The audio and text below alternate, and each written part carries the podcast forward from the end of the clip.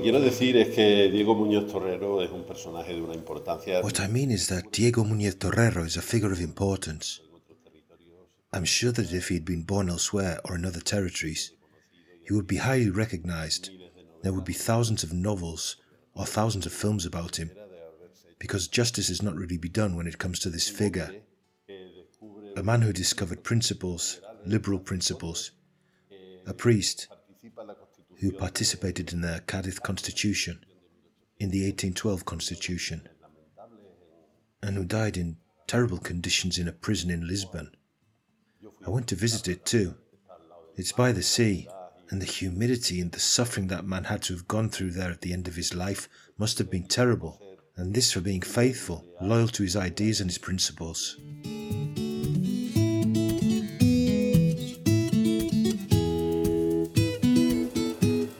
Tourism in Cabeza del Buey.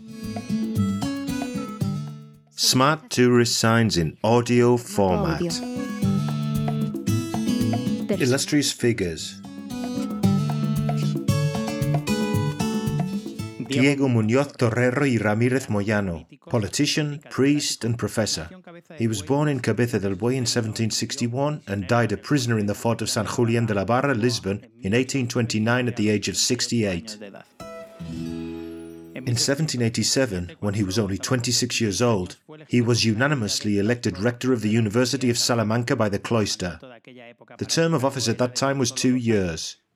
During his tenure as rector, he promoted several relevant initiatives such as the preservation of the existing collection of herbs at the university, increasing the existing funds in the university library, solving the conflicts between the faculties of medicine and arts on the one hand and those of theology and jurisprudence on the other, as well as the creation of the College of Philosophy.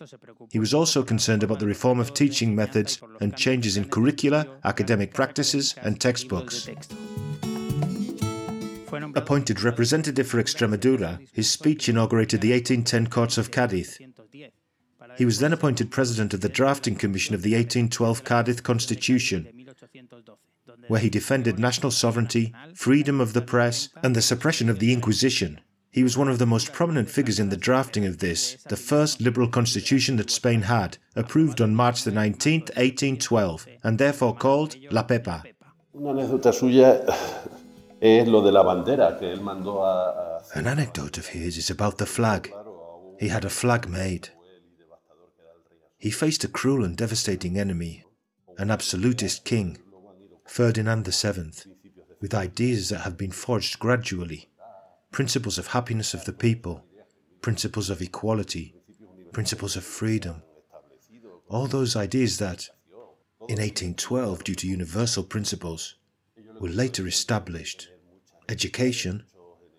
This man brought all this together in 1812.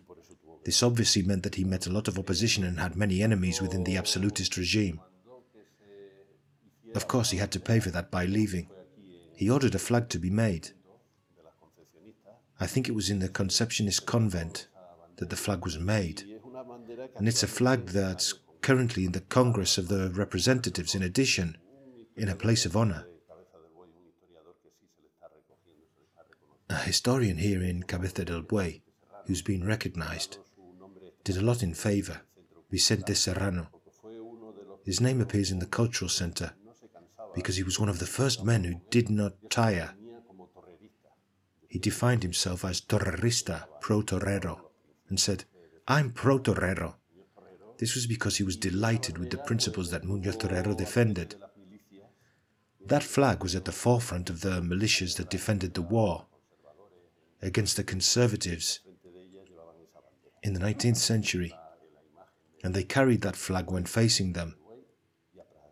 The image of the ox's head and the Alcantara cross, which is one of the representations of the town. In 2018, the Muñoz Torrero Foundation in Cabeza del Buey was created, among whose purposes are study, research, and any type of knowledge and dissemination relating to the figure of Diego Muñoz Torrero, as well as delving into the historical cultural roots of the 1812 Constitution and its repercussions in the rest of the world.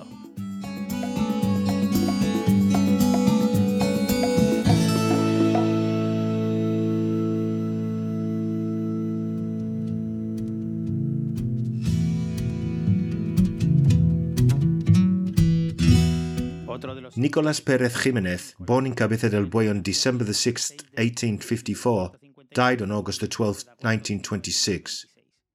He was a 19th century Spanish scientist, physician, historian, poet, and fabulist. The nephew of the romantic poet and writer Juan Leandro Jimenez, author of the lexicon of voices and phrases missing from the Academy's dictionaries. He felt an attraction to writing and literature from childhood.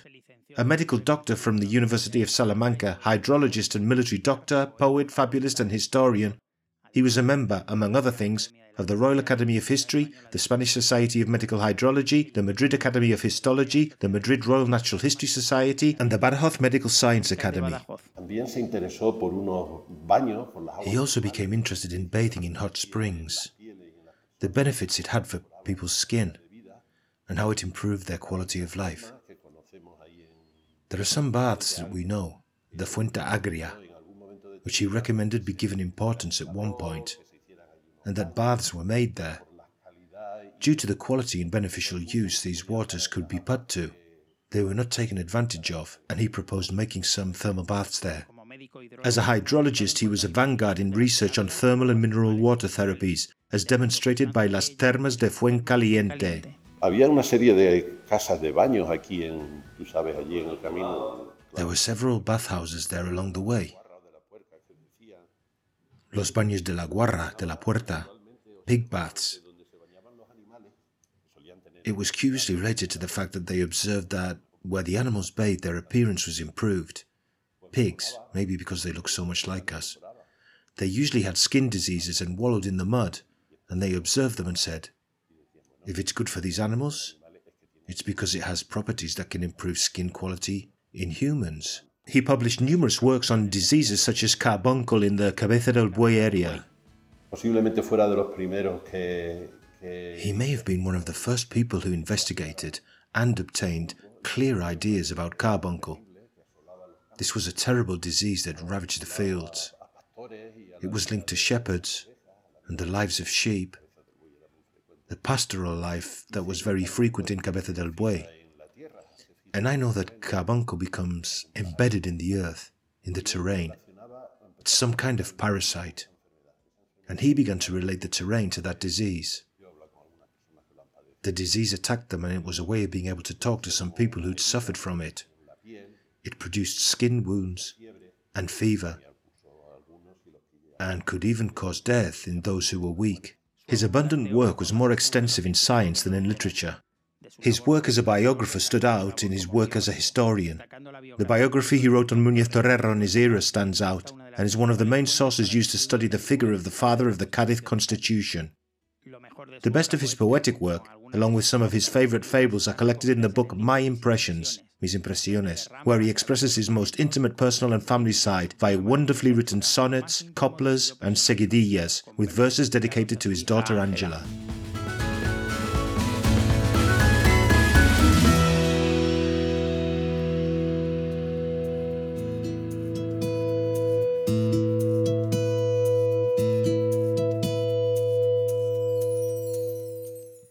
Antonio Otero Seco was a writer, poet, journalist, and literary critic born in Cabeza del Buey in 1905 and died in exile in Rennes, France in 1970. He completed his secondary education at the Badajoz Institute. His education in law, philosophy, and humanities was at the universities of Seville, Granada, and Madrid. At the age of 17, he was a correspondent for many newspapers in Badajoz. In the 1920s, he published his first novels, El dolor de la vejez, La tragedia de un novelista, and La amada imposible. In the 1930s, he moved to Madrid with his family to continue his education and experienced his golden period there.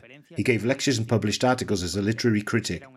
He was in love with the capital city and went to numerous literary cafes, where he rubbed shoulders with artists such as Valle Inclán, Gómez de la Serna, and Lorca himself. He became a reporter in Madrid during the Civil War with a strong journalistic vocation. He did the last interview that Federico Garcia Lorca gave shortly before his execution by shooting, but he didn't publish it until a year later in Mundo Gráfico, since he'd promised this to Lorca. When the Civil War broke out, he continued to write in the Republican press, where he sometimes signed under the pseudonym Antonio de la Serena, referring to his birthplace.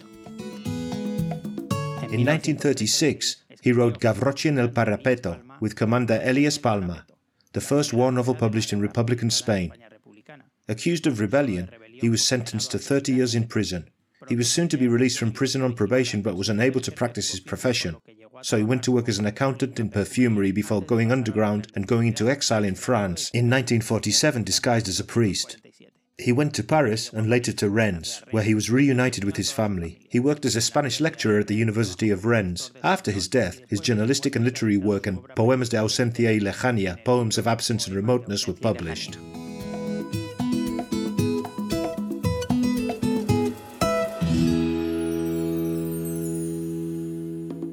A production for Radio Viajera financed within the framework of the Project for the Development of Smart Villages of the Government of Extremadura and the European Union, with the support of the Cabeza del Buey Town Council.